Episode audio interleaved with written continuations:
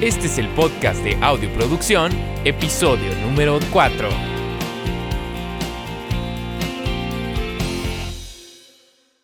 Hey, ¿qué tal amigos? ¿Cómo están? Mi nombre es Héctor John de audioproducción.com y bienvenidos a este cuarto episodio de los Audioproducción Podcast, en donde por alrededor de 45 minutos, una hora, Vamos a estar platicando sobre eh, temas importantes, temas relevantes, temas que creo puedan beneficiarles eh, como información, un poquito también de cosas divertidas sobre eh, mis proyectos personales, que creo que obviamente también les pueden beneficiar a ustedes. Y pues bueno, si quieres conocer un poquito más sobre el canal, te invito a que visites nuestra página www.audioproducción.com. Eh, y ahí, bueno, pues podrás adentrarte un poquito más al mundo de la producción, de la grabación, de la mezcla y el mastering. Eh, tenemos guías gratuitas, tenemos cursos en línea y también eh, tenemos una membresía audioproducción de la, cual, de la cual hemos tenido también bastante éxito ahorita y es algo a lo cual estamos apostando bastante fuerte. entonces, bueno, pues ya dicho esto, quiero platicarles un poquito acerca de mi semana. En estos días estuve terminando una grabación para eh, un artista local que se llama Bernardo Somoano. Eh, y fue algo bastante diferente, bastante retador, eh, porque fue una producción la cual yo y el coproductor con el que estoy trabajando, o bueno, con el que, el que trabajamos, eh, pues no estábamos muy acostumbrados a hacer una producción un poquito más minimalista. Generalmente estamos eh, acostumbrados a trabajar así canciones, eh, pues ya sabes, con baterías, guitarras, teclados, etcétera. Pero en este caso era una producción, como te decía, un poco más minimalista. Em, y fue algo a lo cual me gustó mucho explorar porque me di cuenta de muchas cosas las cuales eh, no sabía que, tenía yo por ahí debajo de la manga en cuestión a trucos de producción, nos, metimos a explorar un poquito también diversas producciones ya disponibles. Em, y entonces va a estar bastante interesante, probablemente esta eh, canción la vayamos a incluir eh, como parte de la descarga de la membresía audioproducción, entonces bueno, más adelante podrás pues tener la oportunidad de trabajar con ella, ¿no? Em, y pues bueno, ya dicho esto, quiero platicarte acerca de algunos temas eh, que para mi gusto son bastante importantes que los toque porque he recibido muchas eh, preguntas al respecto. Eh, y pues en vez de tratar de plasmarlo en un artículo que a veces se vuelve un poco más complicado el poder pues ponerlo todo en palabras y que sea más sencillo, pues de esta forma platicado creo que se vuelve un poco más sencillo hacerlo, ¿no? Entonces, bueno, lo primero es em, que recientemente estuve como... Entré en un, en un lapso de, estancamiento en, donde como que no me estaba gustando mucho el, el resultado de mis mezclas. Voy a tomar un poquito de agua. No me, estaba, no me estaba gustando tanto. Y no sé, es como, como de esos días en, en, donde dices, bueno, eh, estaré teniendo malos días eh, o simplemente no he mejorado, no sé, ¿verdad? Ese tipo de, dudas que nos surgen a veces individualmente.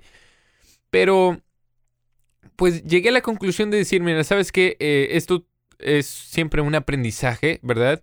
Y mientras, conforme uno va haciendo más la práctica, pues se va volviendo mejor, ¿verdad? Pero práctica realmente concisa, práctica eh, con motivo, no simplemente hacer las cosas por hacerlas, sino eh, pues realmente tratar de mejorar.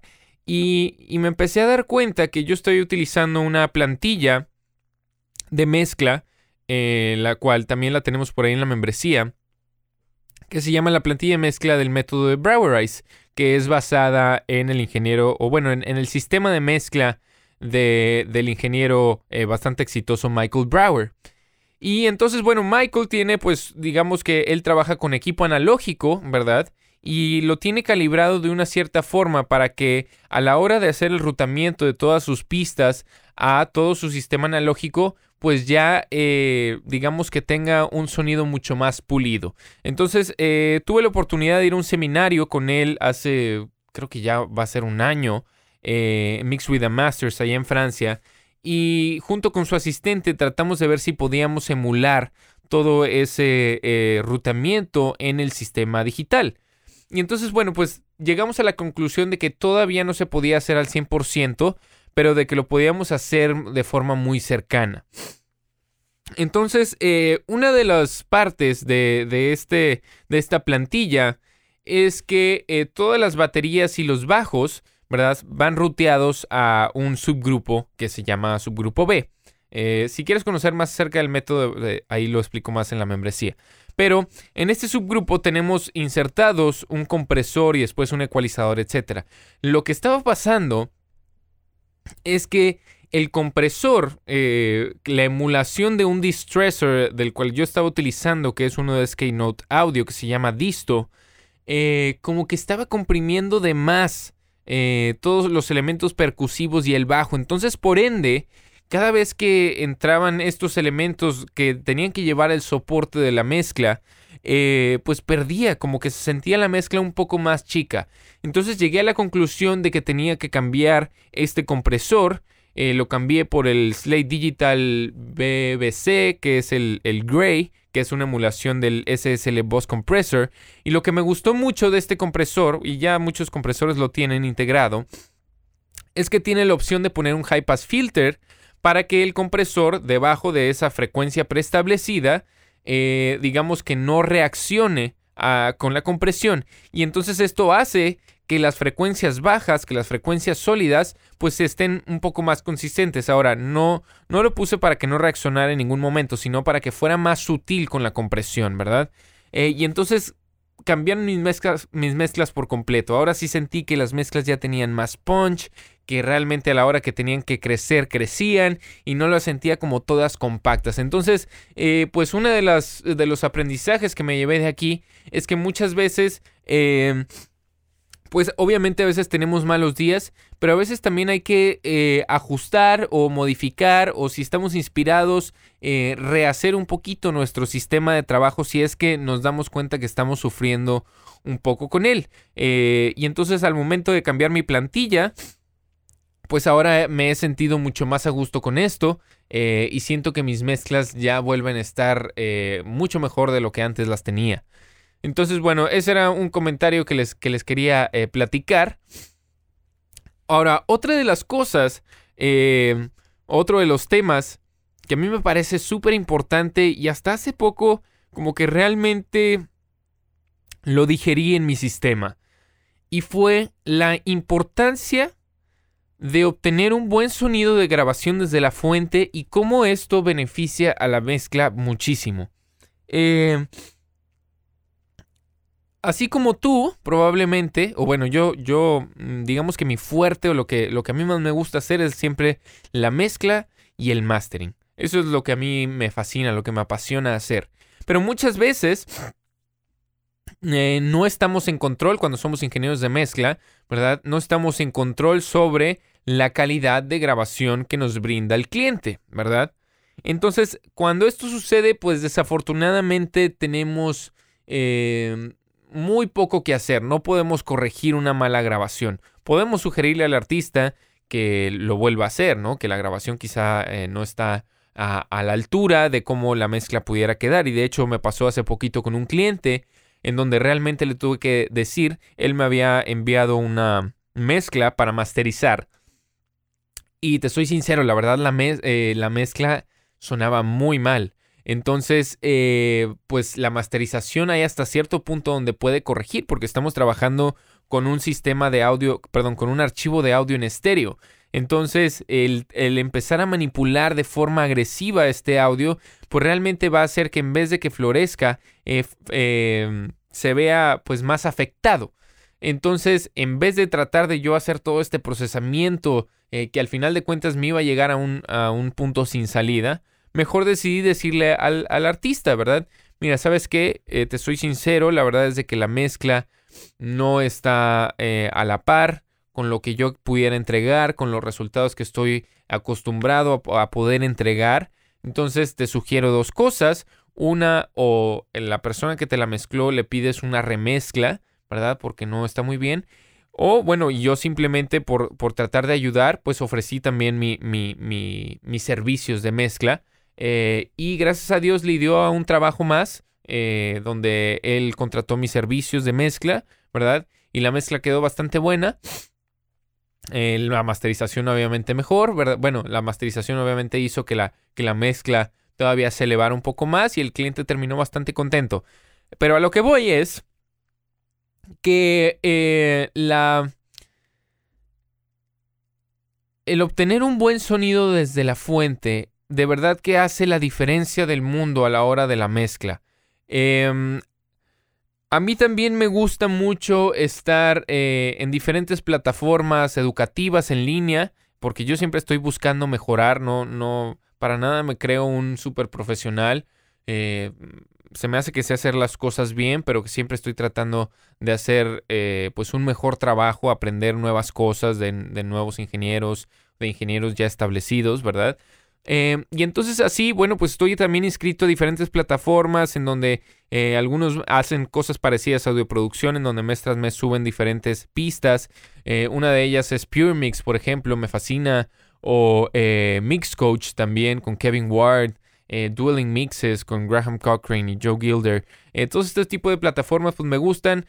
muchas veces quizá no estoy tan activo en los foros, etcétera, pero me gusta para obtener los diferentes multitracks, para practicar, etcétera. Em, y me he dado cuenta que en la gran mayoría de estas plataformas, cuando ofrecen archivos que están excelentemente bien grabados, como por ejemplo siempre es el caso de Mixcoach o siempre es el caso de Pure Mix, eh, ProMix Academy también con Warren Hewitt y David Glenn.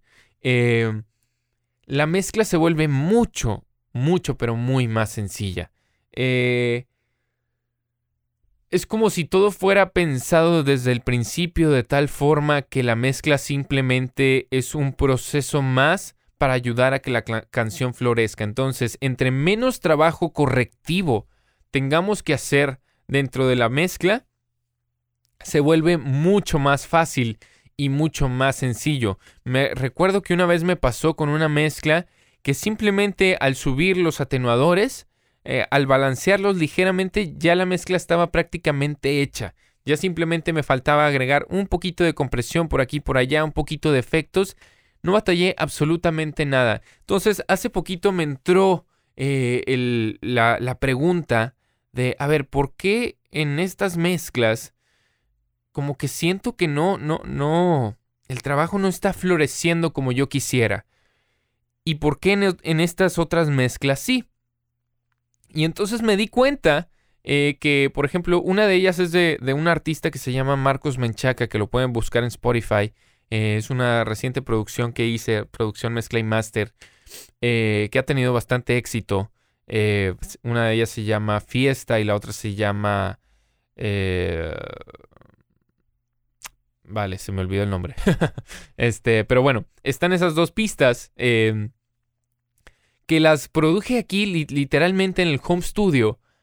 Pero nos, nos metimos de verdad eh, un buen tiempo tratando de sacar buenos sonidos, tratando de que la señal siempre estuviera saludable y me encantó porque el proceso de mezcla simplemente fluyó de forma maravillosa. Y me pasó con unas pistas multitrack de un cliente que me entregó que no tenían la mejor calidad y batallé bastante. Entonces ahí fue cuando me di cuenta, si realmente nos eh, enfocamos, si, si tenemos la oportunidad de grabar, ¿verdad?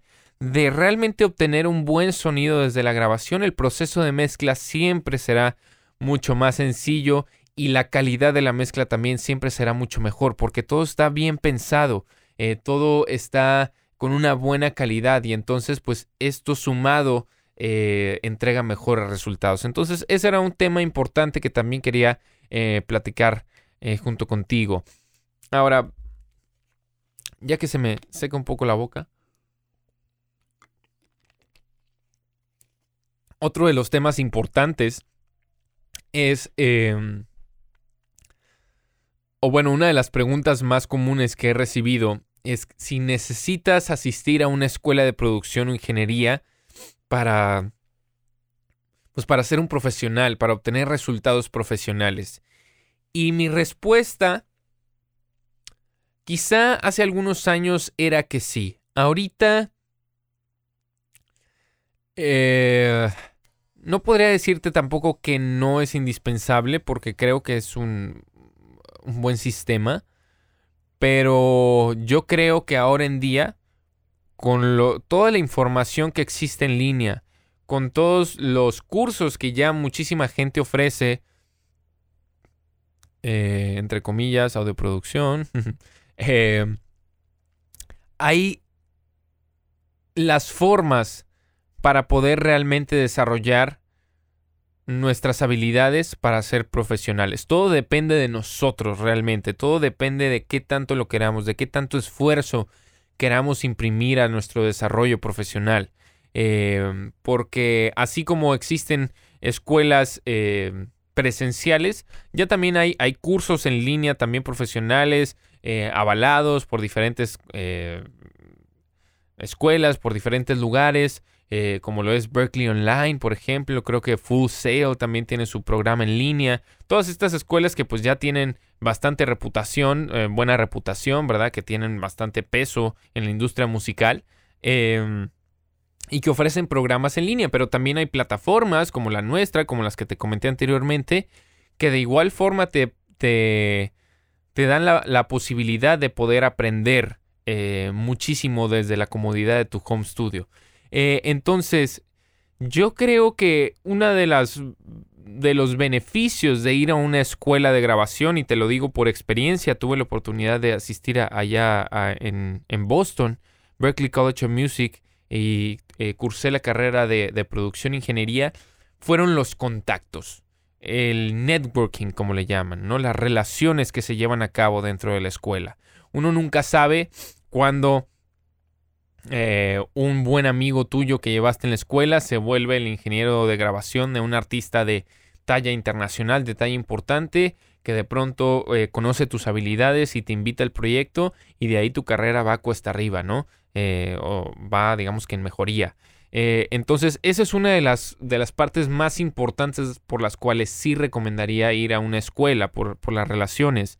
Y me ha pasado ahora en día. Tengo, tengo amigos que están trabajando, eh, por ejemplo, eh, Luis Aldarreaga, un, buen amigo mío, trabajó en el hit del momento despacito de Luis Fonsi, ¿no? Y lo tengo al alcance del teléfono. tengo varios amigos que trabajan con Tony Maserati. Eh, tengo otros amigos que han trabajado por ahí con Dave Pensado. O sea, las relaciones que llevé yo en la escuela, eh, amigos que también han trabajado en toda la industria de, las películas, eh, todas esas relaciones pues se vuelven muy importantes.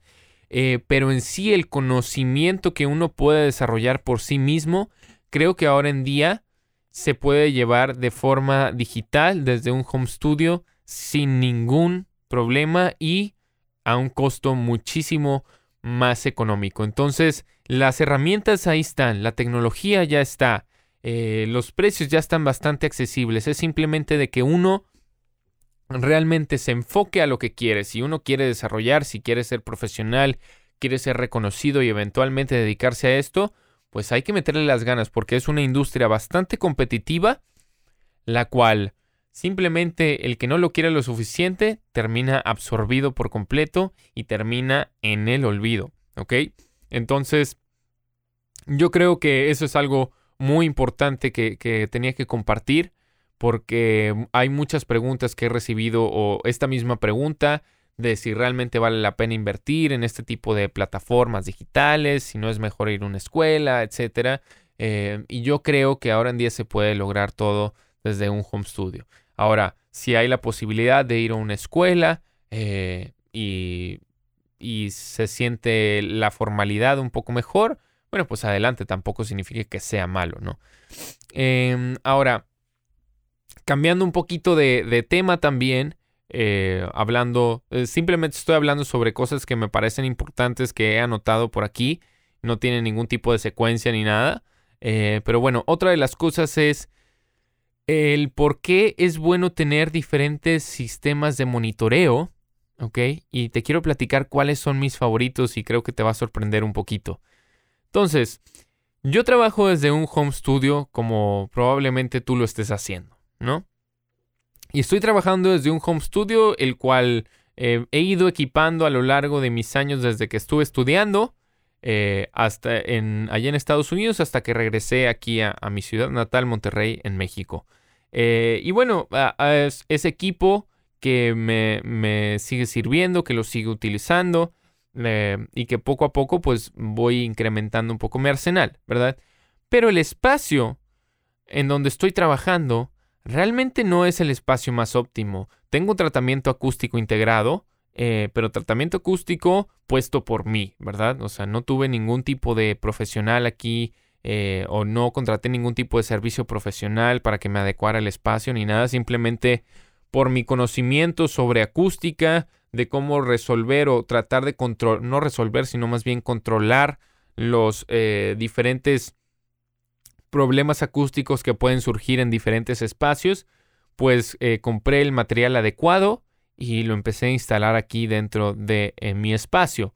Pero sin duda alguna, independientemente de que ya tengo tratamiento acústico integrado, mi espacio, mi estudio, todavía sigue teniendo problemáticas bastante fuertes. Pero como realmente lo hago aquí todos los días, estoy mezclando todos los días, eh, o si estoy, no estoy mezclando, estoy grabando, estoy haciendo algo en el estudio, pues poco a poco me empiezo a dar cuenta cómo suenan esas problemáticas y cómo es que debe de resultar el sonido final para que a la hora de transportarlo a otro sistema, ya sea en el automóvil o en, cualquier café, donde sea que se pueda reproducir la canción, pues vaya a sonar bien y no dejarme llevar por eh, tratar de controlar deficiencias que simplemente son eh, producto de eh, pues la mala acústica que tengo en el cuarto por una simple cosa, las dimensiones, ¿no? Entonces estoy prácticamente en un lugar en donde es casi casi un cubo y lo que sucede con los cubos es que producen ya sea acentuaciones o cancelaciones en diferentes frecuencias o rangos de frecuencias específicas, ¿no? Eh, a los cuales se llaman modos.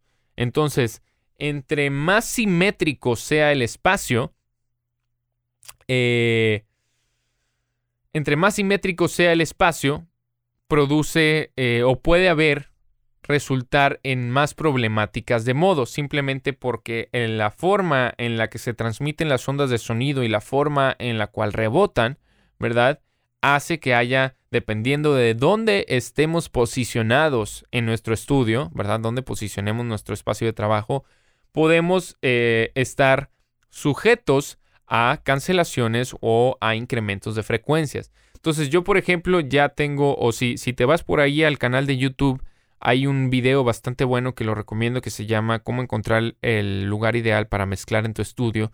Y ahí explico un poquito de cómo puedes tú medir las dimensiones de tu espacio, eh, dónde posicionarte para obtener los mejores resultados en cuestión al comportamiento de, las ondas de sonido dentro de tu espacio. Em, entonces, ya más o menos me, me fui por otro lado, pero ahorita regreso a lo del sistema de monitoreo, porque todo tiene un, sentido. Eh, entonces, aquí donde yo estoy sentado ahorita mismo, tengo generalmente siempre una problemática de aumento de modos en la nota alrededor, creo que sí, eh, la nota de sí, creo que la nota de sol también. Entonces, generalmente cuando hay una canción donde tiene una tonalidad de sol o cuando hay un acorde de sol mayor o si menor, siempre escucho como un... Pero ya sé que esto es normal dentro de mi espacio, no me alarma, ¿verdad? Es simplemente este aumento de modos que está sucediendo, este choque de frecuencias.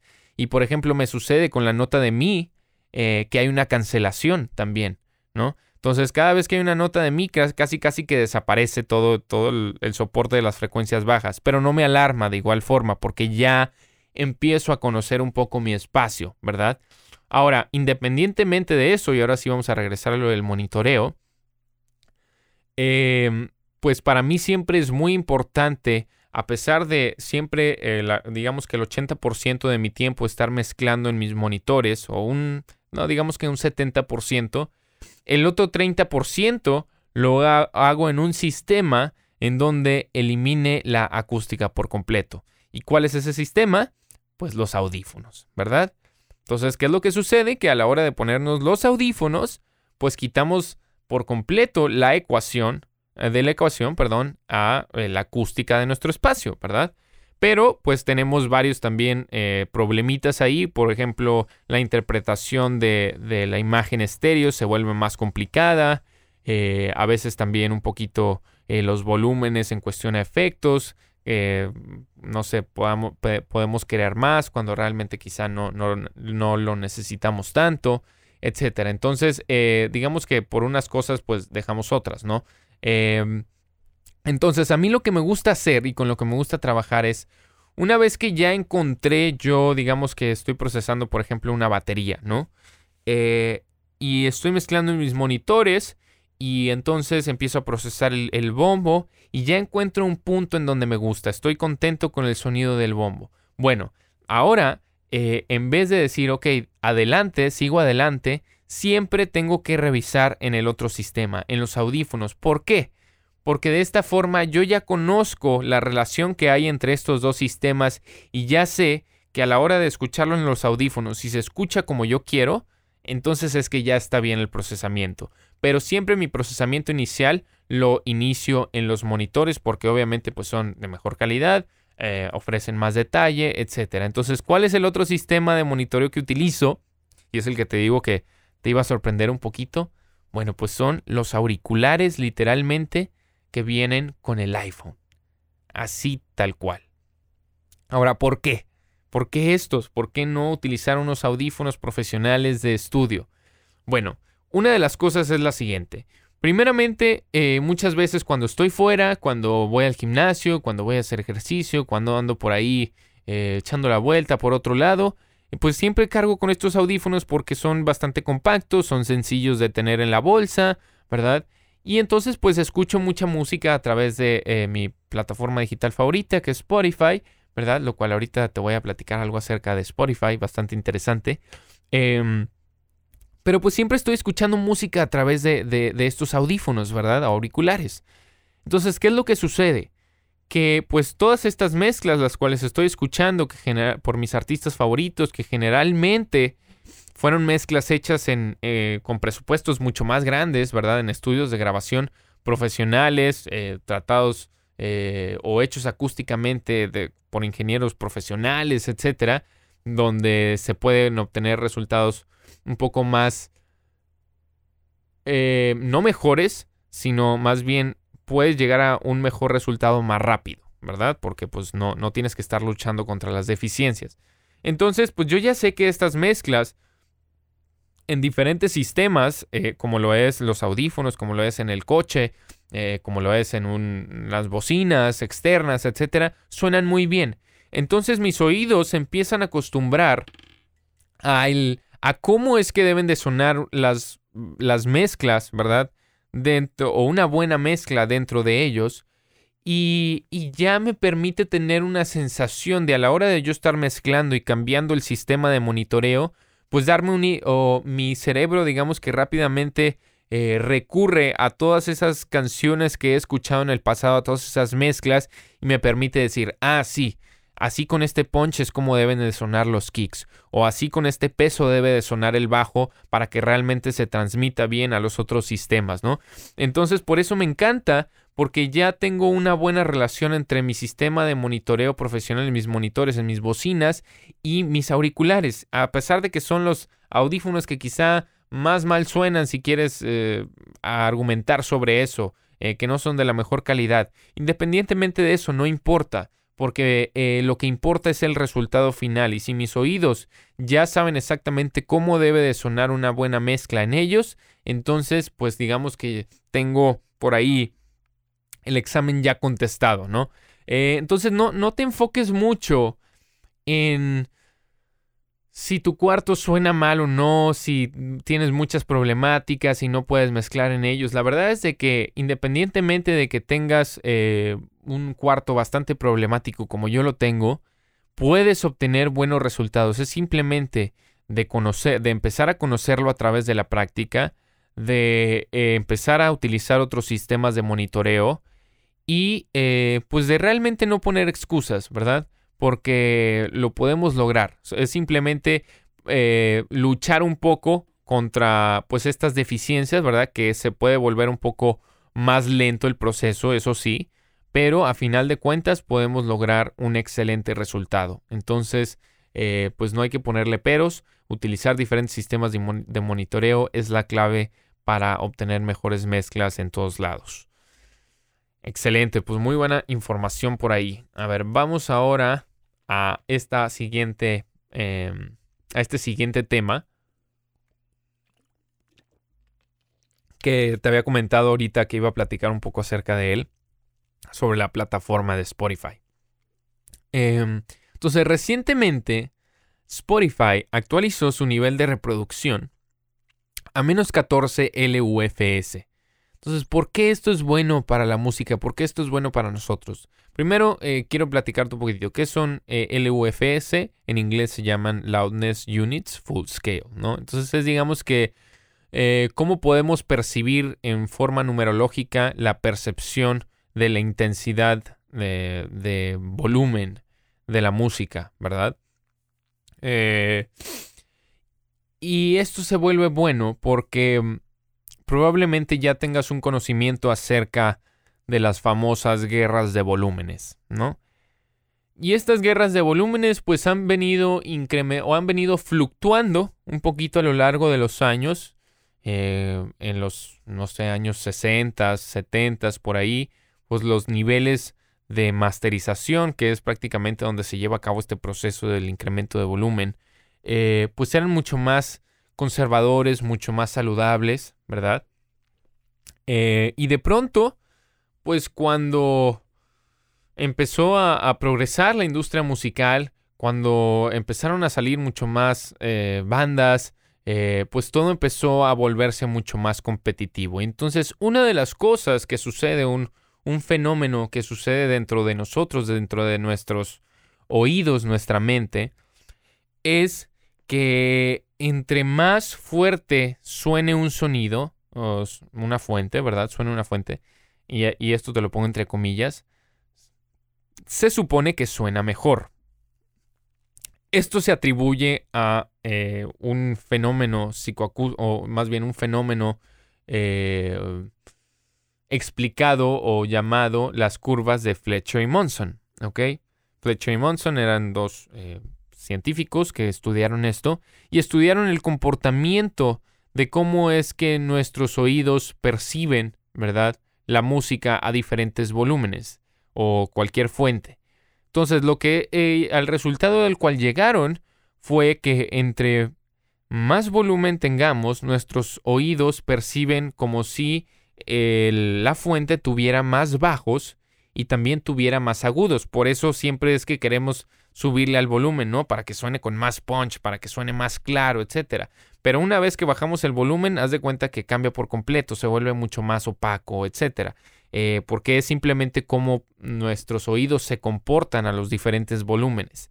Entonces, pues obviamente que la gente decía, pues vamos a tener nuestro máster lo más fuerte posible, ¿verdad? Porque esto va a hacer que nuestra canción siempre suene eh, o sea percibida como mejor eh, sobre las demás. Pero ¿qué es lo que sucede? Que a la hora de incrementar el volumen en, los, en la masterización, pues se utiliza un procesador bastante común que se llama el limitador. Y el limitador es una forma de compresión agresiva. Entonces, entre más incrementemos el volumen, entre más incrementa el volumen, significa que hay más compresión de por medio, ¿ok? Y entre más compresión de por medio, lo que sucede es que las transientes, la transiente es la parte inicial de, una fuente de sonido, ¿verdad? El, sonido inicial, la que nos permite identificar rápidamente, eh, pues son a veces muy rasuradas eh, o a veces son hasta completamente eliminadas por la compresión, ¿ok? Porque la compresión reduce el rango dinámico, que es la diferencia entre el punto más bajo y el punto más alto de la fuente de audio. Eh, entonces, eh, pues en vez de sonar más grande, la mezcla suena más chica. Eh, o sea, entre más compresión haya, y esto lo, esto lo puedes detectar muy fácilmente. Por ejemplo, muchas veces en las canciones de música electrónica donde se prestan mucho este tipo de masterizaciones bastante agresivas, generalmente en las introducciones eh, todo suena súper fuerte. ¿Por qué? Porque la, la, producción es mucho más minimalista. Tienes, por ejemplo, un sintetizador, un teclado, nada más un pad con la voz, eh, quizá algún elemento percusivo, y de pronto llega el drop, ¿verdad? Que es donde ya vienen todos los sintetizadores, el, bombo, viene el bajo, eh, etcétera, etcétera. Y aquí se supone que la mezcla debería sonar mucho más fuerte. Pero de pronto entra el coro y en vez de sonar más grande, pum, haz de cuenta que el limitador actúa y comprime todo. Entonces en vez de sonar grande suena mucho más chico. Entonces, esta es una de las problemáticas bastante grandes que sucede con el exceso de limitación y con las guerras de volúmenes. Entonces, eh, pues obviamente que las plataformas digitales empezaron a ver como ahora en día es, digamos que la forma en la que más se consume música actualmente. Eh, entonces, pues estas tienen una gran parte en cómo es que el público general consume la música.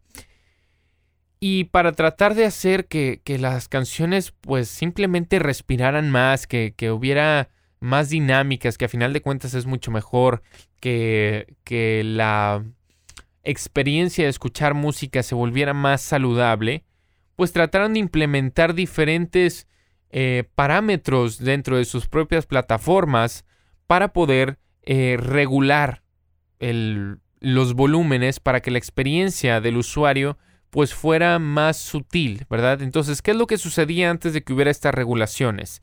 Que de pronto estabas escuchando una canción que fue masterizada bastante fuerte, ¿ok? Entonces, pues tenías que bajar el volumen de cualquier sistema donde lo estés escuchando y de pronto venía otra masterización que fue grabada, eh, que fue masterizada mucho más saludable y entonces tenías que subir el volumen y después viene otra que suena mucho más fuerte y hay que bajar el volumen y entonces así tienes que estar jugando con esos volúmenes cuando pues realmente no es la forma más ideal, ¿verdad? Uno quiere escuchar la música pues siempre constantemente sin estar, eh, sin tener que interrumpirse. Y entonces las plataformas, pues como te decía, integraron sus propios sistemas de regulación de volumen para que todas las canciones, ¿verdad? Eh, pues tuvieran un, volumen similar y la experiencia fuera mucho más eh, agradable. Cada una de las diferentes plataformas tiene sus diferentes algoritmos y sus diferentes formas de regular el volumen. Por ejemplo, iTunes tiene lo que se llama Soundcheck. Eh, YouTube ya lo tiene integrado por sí mismo, no tiene un nombre en específico. Tidal, por ejemplo, ya también normaliza el volumen. Spotify también tiene la opción de eh, normalizar el volumen de todas las canciones, o sea, para que suene más consistente. Y esto lo puedes encontrar en Spotify en, las preferencias, en las opciones avanzadas. Ahí viene el normalizar eh, las canciones, el volumen de las canciones. Creo, estoy casi seguro que em, la normalizada ya viene por default, algo que para mi gusto es bastante bueno, porque entonces esto nos permite ya prácticamente eliminar el deseo de querer masterizar una canción a un volumen mucho más fuerte. Y entonces, eh, pues dentro de la eh, Sociedad de Ingenieros de Audio, Audio Engineering Society, tienen diferentes eh, lineamientos de cuáles son una guía base del nivel de reproducción de las diferentes fuentes. Entonces, por ejemplo, para el AES, creo que el, el volumen ideal es de menos 15 o menos 16 LUFS. Y es algo, es un volumen que ya tiene integrado YouTube. Entonces, independientemente de que subas tu masterización a un volumen súper fuerte, YouTube siempre va a normalizar el nivel a menos 16 LUFS. Entonces, ¿qué es lo que sucede? Que si tu masterización ya tenía bastante compresión, pues a la hora de querer regular el volumen, eh, por ejemplo YouTube, que no recuerdo qué si utiliza limitación o qué tipo de algoritmo utiliza, pues a la hora de comprimir más, en vez de sonar más grande tu mezcla, todavía va a sonar mucho más chica. Y entonces eh, Spotify lo que hizo y recientemente tenía su, eh, su sistema, eh, perdón, su nivel de reproducción en menos 11 LUFS, lo cual todavía estaba un poquito agresivo en cuestión a rango dinámico, todavía las mezclas sonaban un poco comprimidas. Y lo acaban de, actualizar ahora a menos 14 LUFS, lo cual ahora ya se asimila bastante a lo que es YouTube, a lo que es iTunes, que creo que iTunes lo tienen menos 15, a lo que, eh, bueno, ahora Tidal también creo que lo tienen menos 15 y Spotify ahora lo tiene en menos 14. Entonces, ¿qué significa esto?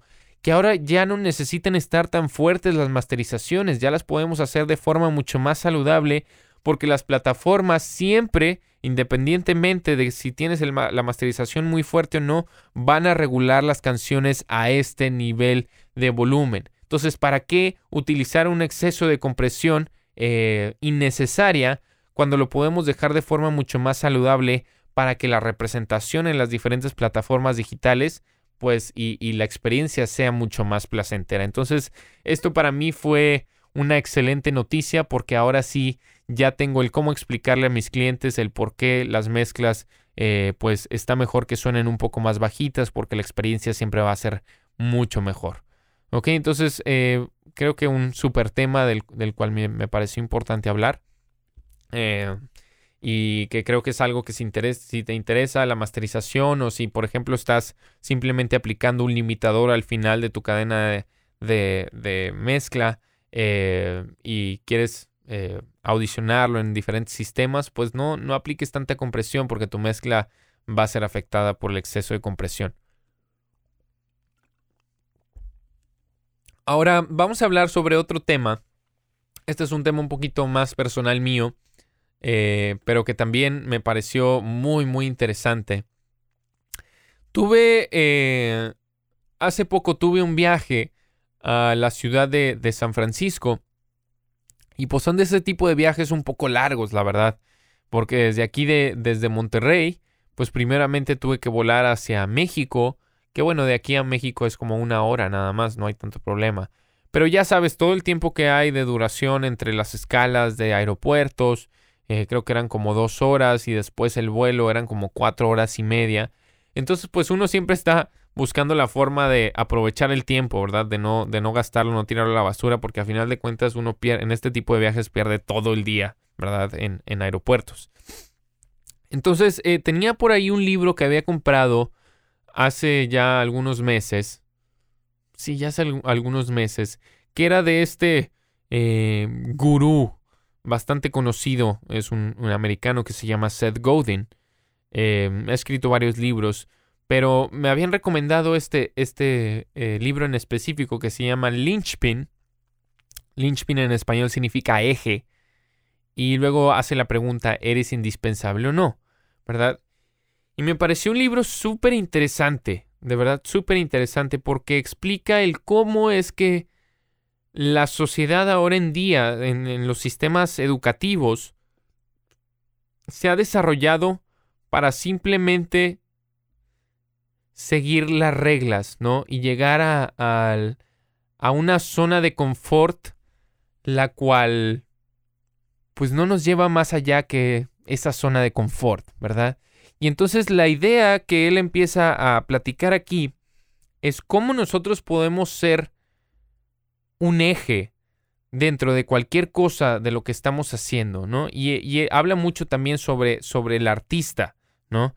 Y, el, y no nada más el artista significa el que pinta cuadros o el que hace música, sino el que realmente da lo mejor de sí mismo para poder ser un eje eh, dentro de lo que está haciendo, que sea realmente indispensable. O sea, que por ejemplo, si estás trabajando en una compañía, no sea simplemente un cero a la izquierda, sino que si estuvieran pensando en correrte, sea, híjole, si lo corremos, la, la, no sé, el área donde está este empleado se viene cuesta abajo y no nos conviene. O simplemente ser alguien diferente el cual realmente aporta em, a alguien, a un grupo de personas o a una persona nada más, el poder mejorar y hacer algo eh, mejor, ¿no? Eh, entonces me pareció muy importante dentro de este ámbito de la música y dentro del ámbito general, porque muchas veces eh, sobre todo, por ejemplo, lo he visto ahora en día en las mezclas con, algunos eh, alumnos y, lo, digo, la verdad es de que es parte de la membresía el poder empezar a enseñar y, llevar a cabo estos, estas enseñanzas, pero el no, el, el cómo realmente hacer florecer nuestro trabajo y que realmente sea una parte fundamental de nuestro profesionalismo. Eh, entonces, muchas veces, pues, ¿qué, es la parte más importante de una mezcla? pues son los balances, ¿no? El, cómo se, se relacionan en contexto las diferentes pistas entre sí, ¿verdad? Para formar un sonido homogéneo. Eh, pero, pues ahora en día realmente cualquier persona puede conseguir un buen balance, ¿verdad? La, pregunta es cómo hacemos que nuestro trabajo sea único entre los demás. ¿Cómo hacemos que realmente el que lo escuche se sumerja en esa mezcla, se sumerja en la emoción? Eh, eh, cualquier otra persona diga, wow, ¿qué es lo que sucedió ahí? No tengo idea, pero está increíble, ¿no? Y entonces creo que para mí ahora en día esa es una parte indispensable, no solamente en el proceso de mezcla, sino en nuestras vidas, porque el mundo es bastante competitivo eh, la información que hay ahora en día está en bandeja de plata para todo el mundo. Y entonces es cómo realmente podemos ser un eje dentro de cualquier parte de lo que esté, cualquier trabajo, lo que estemos haciendo dentro de nuestra vida personal para realmente hacer una diferencia, ¿verdad? Entonces ya sea si estás dentro de tu escena local, ¿no? Eh, tratando de conseguir trabajos de producción. Bueno, pues simplemente tienes eh, unas tarjetas de presentación y listo. O te vas por ahí a, a todos los lugares donde están las bandas y platicas con ellos y les ofreces tus servicios y les dices cómo puedes mejorarlo y ya tienes tu página de internet bien estructurada, no nada más una página mal hecha, sino una bien hecha donde puedas explayar todo tu trabajo, donde se vea tu profesionalismo, el cómo puedes aportarle toda la comunidad, eh, cómo puedes, no sé, por ejemplo, implementar diferentes sistemas de trabajo que quizá nunca antes se hayan visto. Y eso es algo lo cual subconscientemente, eh, antes de leer este libro, pues me nació al, hacer audioproducción. Eh, el yo poder, a través de mis pocos, mm, poco medio conocimiento que tenía al, terminar la escuela, pues compartir un poquito de esa experiencia, de ese conocimiento a, a todos ustedes, ¿verdad? a través del el blog de la página, a través de los videos tutoriales, a través de este tipo de, de podcast, ¿verdad? Eh, el poder inspirar a toda esa gente hispanohablante que carecía mucho de esta información porque todo estaba en inglés, ¿verdad? El poder compartirlo en español y hacer y alentar a que realmente se puede crear mejor música eh, desde, desde la comodidad de, de, un home studio y que no necesitamos de equipo súper profesional para obtener excelentes resultados. Entonces, te lo dejo simplemente como una pregunta retórica eh, hacia ti mismo de cómo puedes tú ser un eje dentro de no solamente tu trabajo profesional, sino dentro de tu vida. Y por ejemplo, eso se vuelve algo bien sencillo de interpretar dentro de la familia, ¿no? Por ejemplo, si eres el hombre de la casa, el cual eh, pues lleva todo el soporte económico de la familia, ¿no? Eh, de pronto, si te quedas sin trabajo, ¿qué sucede? Pues eres el eje de esa familia. Y entonces la familia se viene para abajo, hay que luchar, ¿verdad? Y entonces creo que es una, una, forma eh, fácil de, de, verlo, ¿no? De cómo, cómo puedes ser un eje dentro de cualquier cosa que estás haciendo para realmente florecer y ser ese artista que llevas dentro para hacer la diferencia, no solo en ti, sino en muchas personas. ¿Ok? Eh, Vamos a ver, nos quedan por aquí unos 10 minutitos. Eh, uf, otra, otro buen tema. Y es em, cómo evitar la procrastinación en el estudio, en el estudio, perdón, y ser más productivo. Esta es muy buena y esto es algo de lo cual por mucho tiempo y a veces todavía me sigue pasando he pecado. Mm, Ahora, ¿qué es la procrastinación? No sé si sepas o no. Pero la procrastinación, pues es cuando simplemente nos hacemos mensos, ¿verdad? Nos hacemos mensos y nos ponemos a hacer cosas que nada tienen que ver con las tareas que tenemos que cumplir en el día. ¿Ok? Entonces, por ejemplo, y esto es muy sencillo de, de que suceda en el estudio de grabación con, pues si estamos trabajando en una computadora, ¿verdad? pues la computadora es una fuente de distracción enorme, ¿verdad? Entonces me ha pasado, por ejemplo, que eh, tengo que editar unas voces o tengo que eh, hacer los videos tutoriales para la membresía y de pronto me pongo a revisar por ahí el correo o me pongo a revisar Facebook y, y para cuando ya acordé ya se me fue una hora, ¿no? Y entonces esta procrastinación pues siempre está latente, siempre está disponible, siempre y cuando nosotros lo permitamos. Pero lo podemos evitar. ¿Ok? Entonces, ¿de qué forma lo podemos editar, evitar? Perdón. Y esto es algo de lo cual he aprendido eh, a lo largo de, pues, de mi experiencia y de también de caer en esta problemática. Entonces, una de las cosas que más me ha ayudado a mí para, para realmente ser objetivo y, tener una como una sensación de cumplimiento dentro de mi día de trabajo es utilizar las eh, famosas to-do lists, ¿no? Estas listas en donde puedes determinar tu, eh, tus quehaceres del día y las cuales puedes ir checando o marcando para ver cuáles has cumplido. Entonces, a mí esto me ha servido muchísimo porque desde la mañana que me levanto, ¿verdad? Eh, pongo toda una lista de lo que tengo que hacer en el día y conforme la voy cumpliendo, voy marcando y yo utilizo una aplicación que se llama Wunderlist, W-U-N-D-E-R List, ¿verdad?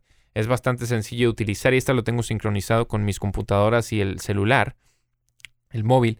Eh, y entonces, independientemente de dónde esté, puedo yo ir eh, revisando qué es lo que me falta por cumplir, qué es lo que ya cumplí.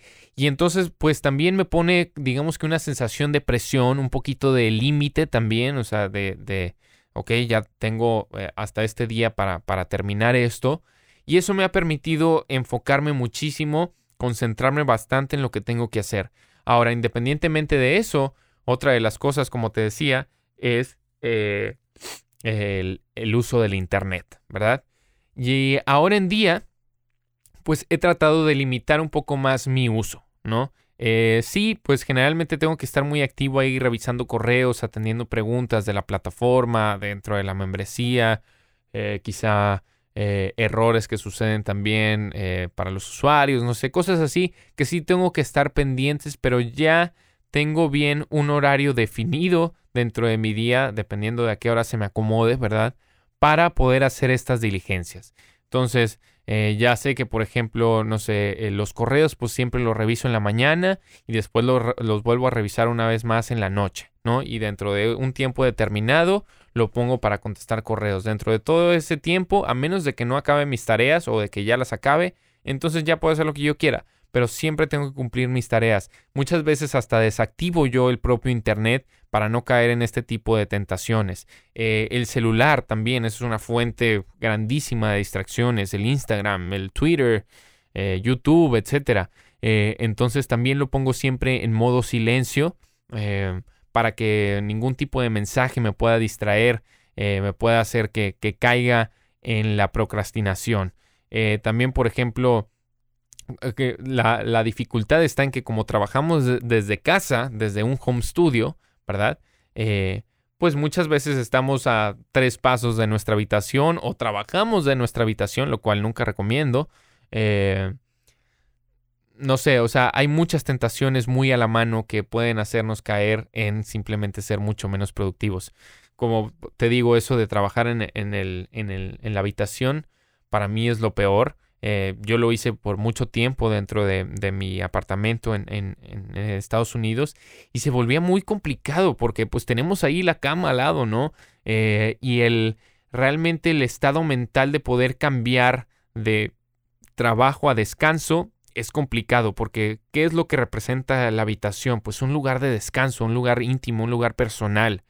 Em, entonces el poder separar esto para mí es bastante complicado, por eso ahora en día, pues obviamente no tengo el estudio en mi habitación, lo tengo en un, espacio aparte, dentro de mi casa, pero sí está alejado de los cuartos, etcétera. Entonces, eh, pues sí, ya, ya he aprendido a, poner, a realmente ver el estudio como un espacio de trabajo y no un espacio para procrastinar, aunque no soy inhumano y, eh, o más bien, soy humano eh, y, sigo a veces cayendo en este tipo de mm, pues de problemas y, muchas veces me veo con la presión del tiempo para terminar las cosas, ah, ya sabrás, ¿no? Pero bueno, poco a poco me voy yo solo a presionando a tratar, eh, a tratar lo más profesional posible, ¿verdad? Para no caer en este tipo de problemas de procrastinación. Entonces es simplemente limitar nuestras, nuestro alcance a las diferentes cosas que nos puedan o que sepas tú personalmente que te hacen distraerte más eh, en la procrastinación, pues para ser más productivos en el trabajo. Eh, y por último, dos, cositas eh, también personales mías que quería comentarte. Ahora en día, bueno, hace, creo que fue hace un año, yo, yo cumplí años el, 7 de mayo, pero hace un año mi, mi novia me regaló un reproductor eh, de, de, viniles, de vinilos, ¿no? Discos LP, acetatos, no sé cómo lo conozcas. Eh, bastante moderno de la compañía, se llama Gramovox. Eh, son hechos a mano, de verdad maravilloso, fabuloso este, este reproductor. Y tenía por ahí algunos acetatos, yo de, de jazz, pero no, no, no, tenía, no tenía tantos. Entonces nunca, no me había adentrado tanto a escuchar la música a través de, de estos, eh, de este increíble medio. Y cuando ahora que fui a San Francisco, eh, hay una tienda bastante buena, bastante grande, famosa, que se llama Amiba, Amoeba, Amiba. Eh, y entonces entré y wow, era la gloria de los viniles, ¿no? Había demasiados discos famosísimos, discos más nuevos y entonces me surtí ahí, la verdad, dije, ¿sabes qué? Necesito ya retomar un poquito la experiencia de, de escuchar música a través de, pues del, del, reproductor, simplemente pues para, para, para utilizarlo, para tener otra fuente de inspiración. Y wow, la verdad es de que me he enamorado de, de los viniles. Mucha gente dice que los viniles suenan mejor que los discos, etcétera. Y para mi gusto no lo creo tanto pero la experiencia de escuchar música a través de, de, este sistema, de este sistema de reproducción es fenomenal. O sea, estas cajas gigantes, bueno, estos sí, como folders gigante de, de cartón, este, con el disco gigante, el, el, LP gigante y después vienen todos los créditos ahí, eh, como que se vuelve una reliquia, ¿no? Eh, y entonces me he enamorado de, de, estos viniles, el poder ponerlo así cuidadosamente en el reproductor y después, em, em, ¿cómo se llama?